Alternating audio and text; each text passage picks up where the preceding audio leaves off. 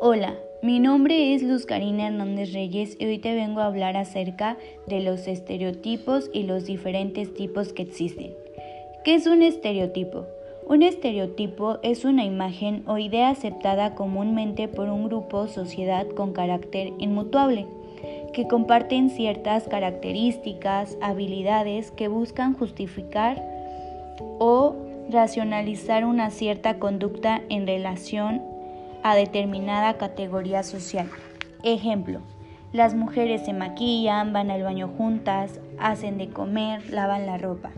En cambio los hombres son fuertes, arreglan los desperfectos de la casa, van al baño solos.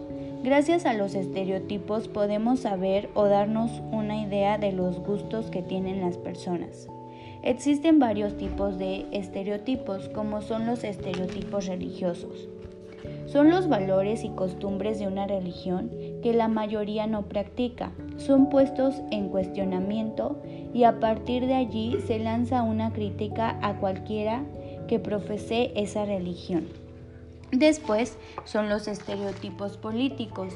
La difusión masiva del pensamiento de algunos políticos hace que cualquier persona que pertenezca o que concuerde con él instantemente derive sus opiniones de él y pierda el criterio para elaborar pensamientos propios. Los estereotipos raciales. La distinción viene por algo tan poco electivo como el color de piel o pertenencia a alguna cultura. Estereotipo de clase. El poder económico es el causante de un prejuicio social.